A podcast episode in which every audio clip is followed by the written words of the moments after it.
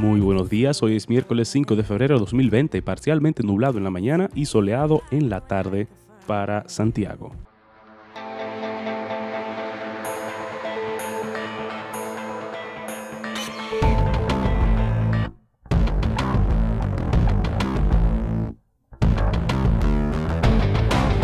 Al año 2030, la provincia de Santiago acumula 50 proyectos estructurantes o sinérgicos que requieren de una inversión de alrededor de 72 mil millones de pesos a 10 años.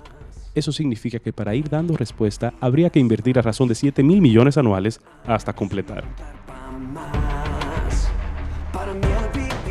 El plan contiene cuatro ejes estratégicos y sus diseñadores dan como un hecho de que si se ejecuta en el mejor escenario, con todos los proyectos concertados, la ciudad protegería la montaña de la cordillera septentrional, evitando el crecimiento hacia la falla sísmica, el río Gurabo se recuperaría y las más de 10.000 familias que hoy residen en, en sus riberas tendrían soluciones habitacionales seguras. En adición, se plantea que se protegería el agua del río Yásica se preservarían todas las zonas verdes que limitan a Santiago con Tamboril, y sea el Medio y Puñal, y el Aeropuerto Internacional de Cibao se potenciaría, elevando sus capacidades de carga y pasajeros.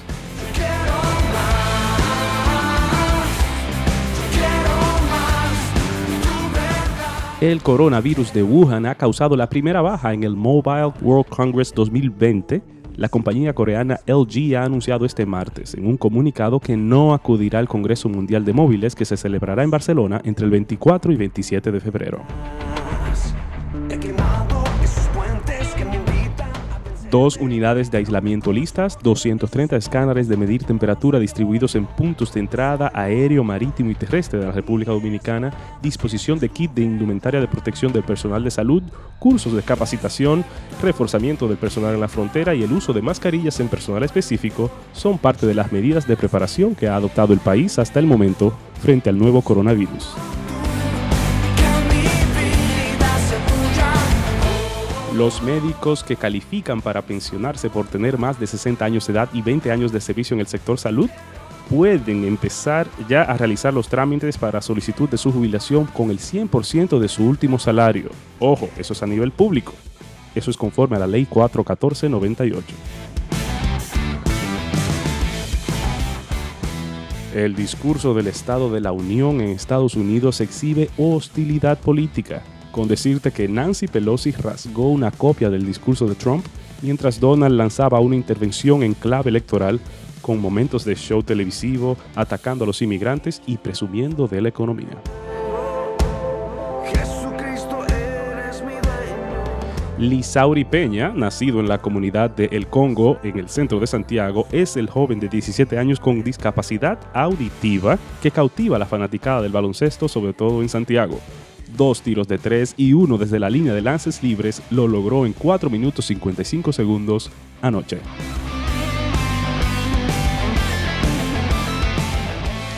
Dominicana le gana a Panamá y hoy vamos contra Puerto Rico.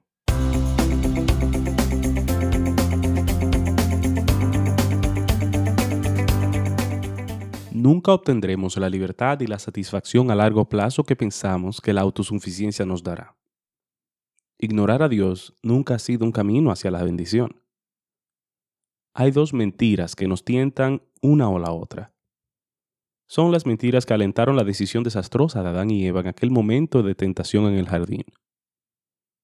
Es verdad, estas mentiras tienen tanto poder ahora como en aquel entonces.